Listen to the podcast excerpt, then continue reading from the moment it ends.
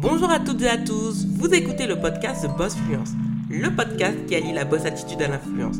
Je suis votre hôte, Joanne Romain, ancienne fonctionnaire devenue entrepreneur et créatrice de contenu à plein temps. Ici, on parle entrepreneuriat, marketing digital, d'argent, d'astuces business et de développement personnel, avec bienveillance, mais surtout dans la bonne humeur. Le podcast est diffusé tous les lundis et il est diffusé sur Apple Podcasts, Spotify et sur d'autres plateformes de podcast. Vous retrouverez les ressources du podcast sur joanneromain.com slash podcast. Bonjour à toutes et à tous, bienvenue dans ce nouvel épisode de The Boss Fluence dont le titre est Les leçons à retenir du Covid-19. Oui, le Covid-19 est rempli d'enseignements pour nos vies, que ce soit professionnel et personnel. Mais vous le savez, sur The Boss Fluence, on va vraiment axer sur la pratique, sur tout ce qui est business, marketing, etc. On va commencer tout de suite. Le premier point, c'est de ne plus pouvoir dépendre d'une seule source de revenus.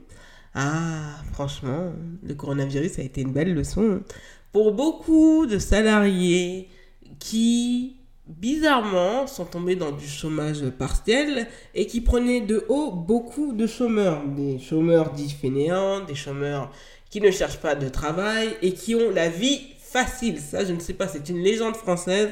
Je peux vous dire que pour avoir déjà goûté au chômage, il n'y a rien de drôle au chômage et que ce n'est pas facile. Donc beaucoup se sont rendus compte avec la mise en place du chômage partiel qui certes a sauvé les meubles, mais qui a fait comprendre à certaines personnes qu'avec même un salaire à 1800 euros, il suffisait qu'il y ait un virus, on peut tout perdre, on peut perdre quand même près de 600 euros de revenus, et que par la suite, ben, certains problèmes qu'on n'avait pas deviennent des problèmes vraiment énormes. Donc on ne peut plus se permettre de dépendre d'une source de revenus. Et les personnes qui avaient déjà plusieurs sources de revenus avant cette crise ont pu tirer leur épingle du jeu. Moi, je n'ai pas peur de dire les mots en face. Le coronavirus, malheureusement, va rendre les pauvres plus pauvres et les personnes aisées plus aisées. Donc, c'est un. J'ai l'impression que c'est un virus qui va scinder malheureusement la société en deux blocs et que ça va peut-être amener, j'ai bien peur, à la possible disparition de la classe moyenne fourchette basse. Mais ça, ça pourrait donner lieu à une autre thématique sur The Boss Fluence. Tout ça pour vous dire qu'avec la mise en place du chômage partiel et qu'on avait ce travail à 35 heures ou même à mi-temps, ben, on s'est rendu compte ben, qu'on a, a pratiquement perdu beaucoup d'argent, qu'il a fallu serrer les vis, qu'entre-temps, même si la consommation a baissé, le panier alimentaire entre-temps a augmenté. L'inflation n'a pas été si haute que ça, mais on a senti que ça a été quand même compliqué pour beaucoup de personnes qui avaient d'autres personnes en charge. Je pense en particulier aux familles monoparentales, mais aussi aux familles tout court. Et tout cela a posé problème, justement, parce que ça va, ça peut vous créer un appauvrissement, certes, même si il va y avoir un rebond. Moi, je vous le conseille, je n'arrête pas de vous le dire sur de Boss Fluence, il faut multiplier les sources de revenus parce que c'est une garantie que le jour où vous perdez un emploi, cela ne va pas impacter votre mode de vie, que vous n'allez pas avoir les sirènes qui, euh, qui se déclenchent chez vous, cela va vous éviter de vous amener du stress et que vous allez devoir courir partout pour chercher un emploi. Sachant que, comme je vous le dis, le problème du coronavirus, ça a un impact financier et c'est un impact social puisque ça va amener du chômage et que beaucoup de personnes vont avoir du mal à trouver ou retrouver un emploi, sauf si ils possèdent des qualifications spécifiques. On le voit malheureusement avec la jeunesse et en particulier les jeunes qui ont besoin d'une alternance ou d'un contrat de professionnalisation, pardon, qui ont beaucoup de mal. Moi, je le vois sur LinkedIn, beaucoup de personnes, à l'heure où je vous enregistre le podcast, on est le lundi 21 septembre 2020. Ce podcast va être diffusé au courant du mois d'octobre. Et j'ai beaucoup de personnes avec qui je réseaute, à qui je vois, oui, je cherche en urgence une alternance à partir de janvier, à partir d'octobre 2020, janvier 2020, 2021, pardon. Et cela crée énormément de stress, de problèmes et d'incertitudes. Et ces personnes risquent même de ne pas pouvoir garder leur école. C'est arrivé à certaines personnes malheureusement. voire même de perdre la priorité qu'elles avaient dans la formation qu'elles ont durement acquis. Donc, pour éviter tous ces problèmes par la suite, moi je ne parle pas des étudiants parce que ça c'est quelque chose qui leur, qui leur est tombé dessus malheureusement, mais pour les personnes adultes actives, vous, vous devez de diversifier vos sources de revenus. Le deuxième point, et ça on le, néglige, ça m'étonne beaucoup de certains journalistes, mais le Covid-19 nous oblige à utiliser le moyen que les Français ont beaucoup de mal, et ça je peux le comprendre parce que moi-même aussi j'évite euh, dès que je le peux, c'est d'utiliser sa carte bancaire. Et avec le Covid-19, parce qu'il y a eu une légende qui est totalement fausse, que le virus se transmet par les pièces les billets de monnaie. Donc comme beaucoup de commerçants qui auparavant, et c'est compréhensible, étaient réfractaires à utiliser par exemple la carte bleue à partir de 1 euro parce que les frais bancaires qui s'appliquent à ces paiements très très petits, ils étaient perdants. Maintenant, ils n'ont plus trop le choix. Et donc, cela, comme je vous le dis, a des conséquences puisqu'il est plus facile de gérer, à mes yeux, son argent avec du liquide plutôt qu'avec de la carte bleue. Parce que la carte bleue, en fait, on pense surtout quand on a un débit différé, on pense qu'on peut faire tous les achats tout le temps et on n'a pas de limite puisque en fait l'encours parfois il est vraiment décalé à très loin.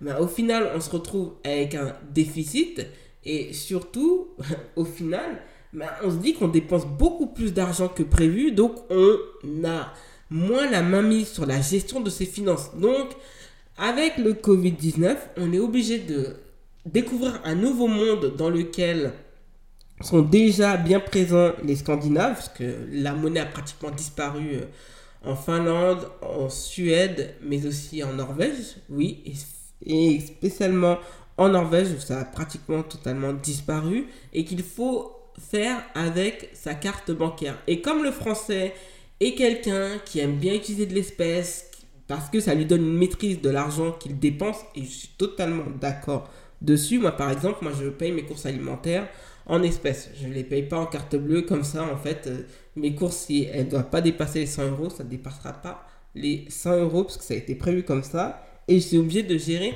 avec. Et eh ben, le problème qui va se poser, c'est qu'avec la disparition, et on le voit avec beaucoup de, de minutes euh, où on oblige les personnes de plus en plus à recourir à l'espèce. On a même des caisses dans certains hypermarchés. Il y en a un dont je ne citerai pas le nom dans ce podcast qui oblige les, pratiquement les personnes à utiliser la carte bancaire et à avoir des caisses euh, dévolues à l'utilisation d'un chèque ou de l'espèce à 2 sur 18. Donc euh, très clairement, en fait, on impose de façon subtile, voire même on peut dire vicieuse, hein, disons les mots, posons les mots bien comme il faut, l'utilisation de la carte bancaire. Donc il va falloir apprendre de plus en plus à gérer l'argent de, cette manière puisque par exemple le paiement sans contact est passé de 20 pour certaines personnes à 30 euros, voire maintenant ça va jusqu'à 50 euros. Là c'est la limite pour le moment, mais ça pourra aller plus loin. Qu'on a de plus en plus d'utilisation de Google Pay et d'Apple Pay, donc il faut gérer toutes ces nouveautés et de faire avec par rapport à ce que nous apporte comme nouveauté le Covid-19. Le troisième point, et ça c'est important, et ça on va en parler, on va en parler pardon, d'immobilier de façon financière, mais aussi dans l'acquisition d'un bien, c'est qu'il faut investir dans un bien immobilier. Le Covid-19, ça a protégé en particulier les propriétaires, mais ça a mis à nu les locataires. Et beaucoup de personnes se sont rendues compte que finalement, ce n'était pas intéressant d'être locataire dans, une petite surface à Paris ou en petite couronne, il valait mieux s'éloigner et d'investir beaucoup plus loin. Par exemple, dans l'excellent euh, reportage, on peut dire pas documentaire, mais plutôt reportage de l'émission Capital sur M6 euh, présenté par Julien Courbet, justement le dimanche 20 septembre 2020 était diffusé une spéciale sur l'immobilier. Et beaucoup de personnes se sont rendues compte qu'il était important d'avoir un bien qui lui appartienne, même si il fallait investir de 20 à 25 ans. Et même si malheureusement les banques, et ça on en parlera avec euh, quelqu'un qui est experte dessus, j'ai vraiment hâte que vous écoutiez cet épisode. Et cette personne justement me disait que les taux, même si les taux n'augmentaient pas, les banques demandaient de plus en plus de garanties et demandaient surtout à avoir un apport. Donc les prêts accédant sans apport, ça va être un petit peu plus compliqué. Mais certaines personnes vont pouvoir quand même en bénéficier, par exemple les personnes qui sont fonctionnaires ou assimilées fonctionnaires. Et certaines catégories où on sait que l'emploi va pas être trop touché par le Covid et qui ont quand même des salaires conséquents ou qui ont déjà des placements financiers conséquents qui leur permettent de pouvoir acheter.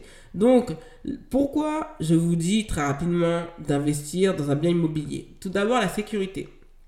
C'est votre bien, il vous appartient. Personne ne peut vous l'enlever, sauf si, euh, bien sûr, vous n'arrivez plus à payer votre loyer ou si vous avez des problèmes pour payer vos taxes d'habitation et surtout votre taxe foncière. L'avantage, c'est que c'est de l'argent qui n'est pas perdu. C'est-à-dire, même si c'est de l'argent que vous ne pouvez pas retirer tout de suite, c'est de l'argent différé. C'est-à-dire qu'une fois que vous avez terminé de, payer votre crédit, ou vous êtes à au moins 5 ans de la fin du paiement de votre crédit, bah, quand vous le vendez, vous récupérez pratiquement tout l'argent que vous avez investi. Et ça, c'est quelque chose que la location ne vous permet pas d'avoir. Encore une fois aussi, l'avantage, c'est que, comme je vous le dis, vous êtes chez vous, c'est-à-dire que cela arrive à des locataires d'avoir des propriétaires qui, du jour au lendemain, bah, décèdent ou veulent vendre ce logement parce que ça ne leur apporte plus d'argent ou qui n'ont plus envie de devoir gérer ben, tout ce qui est location et qui sont obligés malheureusement de vous mettre à la porte. Certes, vous donne la priorité pour l'acheter, mais si vous n'êtes pas intéressé pour l'acheter, le bien peut partir au bout de deux semaines et vous avez 90 jours pour quitter les lieux. Donc ça vous donne une certaine sécurité. À la retraite, et ça c'est très important et beaucoup de personnes l'oublient, à la retraite, les revenus baissent, que vous le vouliez ou non. Vous avez moins de revenus. Et il serait dommage, par exemple, qu'avec une retraite euh, d'à peine qui est du niveau du SMIC, vous ayez toujours un 700 ou 800 euros de loyer à régler.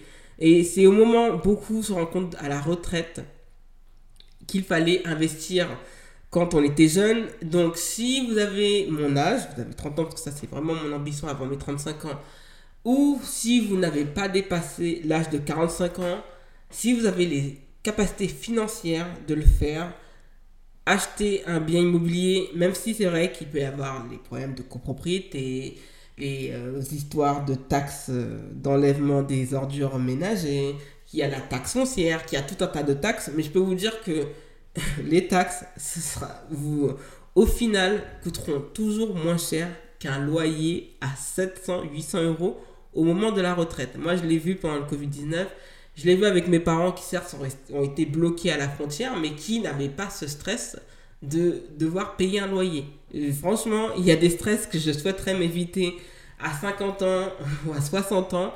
Et le stress de devoir continuellement donner de l'argent qui part en fumée, ça ne m'intéresse absolument pas. Après, c'est vrai que si vous n'avez pas le projet de vous établir à long terme en France, oui, je peux le comprendre mais je vous conseillerais vivement, au moins si vous avez mon âge, c'est-à-dire vous avez 30 ans, de vous donner un horizon de 5 ans pour être propriétaire soit d'un appartement, soit d'une maison. Parce que je peux vous dire que même si on vous dit que la location a des avantages, que vous, effectivement vous pouvez partir du jour au lendemain, que ce bien en fait, si vous intéresse plus le voisinage, il y a des problèmes avec le voisinage, vous pouvez partir.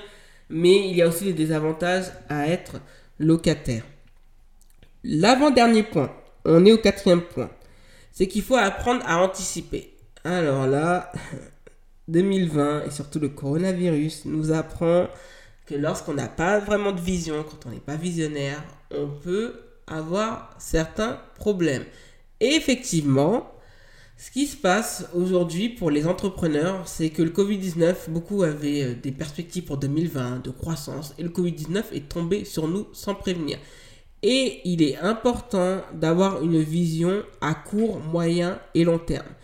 Et les personnes, par exemple, entreprenantes, mais qui dépendaient que du physique, par exemple, euh, moi je suis un restaurant et j'avais pas fait d'alliance, par exemple, avec euh, Uber Eats, Deliveroo ou d'autres prestataires de services de livraison de, des restaurants à domicile. Bah, les personnes qui n'avaient pas noué d'alliance à long terme ou qui n'avaient pas une personne qu'elle avait employée spécifiquement pour la livraison se sont retrouvées coincées du jour au lendemain et ont dû fermer boutique avec un paquet de nourriture dans les réserves.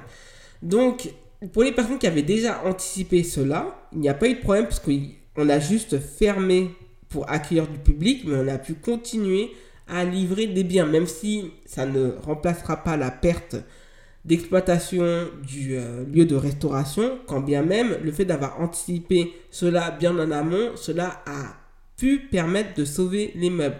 Tout comme les personnes qui vendaient des services ou des produits et qui n'avaient pas fait appel à webmaster pour leur créer un site, bah, ces personnes qui n'avaient pas anticipé ces changements, qui peuvent tomber, bah, une crise économique, une crise sanitaire, bah, ces personnes n'ont pas retenu la leçon et malheureusement vont prochainement devoir fermer boutique. Donc 2020 et surtout le coronavirus nous apprend qu'il faut anticiper et qu'il faut toujours avoir un temps d'avance. Et c'est ce qui fait la magie d'un véritable entrepreneur, c'est de toujours être un minimum en avance par rapport à son temps et de ne pas subir son temps. Le cinquième et dernier point. Bah alors là, 2020, le coronavirus nous apprend qu'il ne faut plus procrastiner. Si vous pouvez faire quelque chose aujourd'hui, faites-le. Par exemple, pour les personnes qui, pensaient que 2020 allait être l'année du voyage ou l'année du déménagement à l'étranger, bah malheureusement, en fait, c'était pas la bonne année pour le faire. Parce que ça nous est tombé dessus et que par la suite, en fait, on se retrouve coincé certes, on visite le beau pays. La France est un beau pays magnifique à découvrir, mais on se rend compte que la France est habituée et adaptée à des portefeuilles plutôt élevés et qui ne représentent pas même le salaire moyen d'un ménage. Donc tout cela nous apprend qu'il ne faut pas procrastiner. Si vous devez ouvrir votre entreprise, on est en crise économique, moi je vous le conseille, je vous le dire en aparté très doucement. N'hésitez pas à ouvrir votre entreprise. N'ayez plus peur de le faire. C'est maintenant qu'il faut le faire parce que les crises économiques sont le meilleur des événements où vous pouvez créer et développer et faire grandir votre entreprise. Donc si vous devez lancer votre entreprise, faites-le maintenant. Fin de l'aparté, comme je le disais, vous ne pouvez plus procrastiner. Donc vous devez faire certains investissements et si vous devez le faire, il faut le faire maintenant. Quand vous avez une idée, N'attendez pas d'avoir l'avis de tout le monde pour le faire, il faut le faire maintenant. N'hésitez plus, n'ayez plus peur, il faut vaincre ses peurs. Il ne faut plus reporter à demain parce que demain n'est pas acquis. Demain, vous pouvez être mort, demain, vous pouvez être à l'hôpital, demain, vous pouvez avoir une pathologie qui vous handicape et qui ne, qui ne peut plus vous permettre de vivre la vie que vous souhaitiez avoir. Donc, s'il faut faire quelque chose, il faut le faire maintenant et ne plus être dans l'hésitation et de vérifier que une autre personne se lance, poursuivre le mouvement. Faites-le, faites-le pour vous, rendez-vous service et n'attendez pas que tout soit parfait. Faites-le, ne procrastinez pas parce que la procrastination, c'est un sentiment de peur, c'est un sentiment qui va vous empêcher d'avancer et surtout qui va vous, euh, au final, vous bloquer. Donc ce sentiment-là, il faut vraiment le travailler. Si vous devez le faire, faites-le maintenant. Moi, par exemple, là, j'ai fait tous mes enregistrements de podcast pour le mois d'octobre et que début octobre, euh, même fin septembre, j'aurais déjà terminé pour les podcasts du mois de novembre. Moi, maintenant, j'essaye de gagner du temps et de ne plus procrastiner parce que par la suite, en fait, on se fait dominer par les événements. Et s'il y a des catastrophes, par exemple, vous avez des deuils, vous devez gérer des événements personnels, voire administratifs, bah, vous êtes coincé et votre entreprise s'arrête. Donc, si vous devez faire une tâche, ne perdez plus votre temps, votre temps pardon, avec des distractions. Vous devez le faire maintenant parce que vous n'avez pas la maîtrise du temps et surtout en fait, vous n'êtes pas maître des événements. Donc ayez cette sagesse d'esprit et soyez humble. Reconnaissez que quand vous devez faire quelque chose, faites-le maintenant. Vous êtes arrivé à la fin de l'épisode. Merci de l'avoir écouté jusqu'au bout. N'hésitez pas à vous abonner au podcast The Boss Fluence sur Apple Podcast et laissez-y un avis 5 étoiles si vous le voulez bien, car cela aidera le podcast à être mieux référencé. Retrouvez l'actualité du podcast sur Instagram avec l'identifiant TheBossFluence en un seul mot. N'hésitez pas à partager le podcast autour de vous. Merci et à lundi prochain pour un nouvel épisode de The Boss Fluence.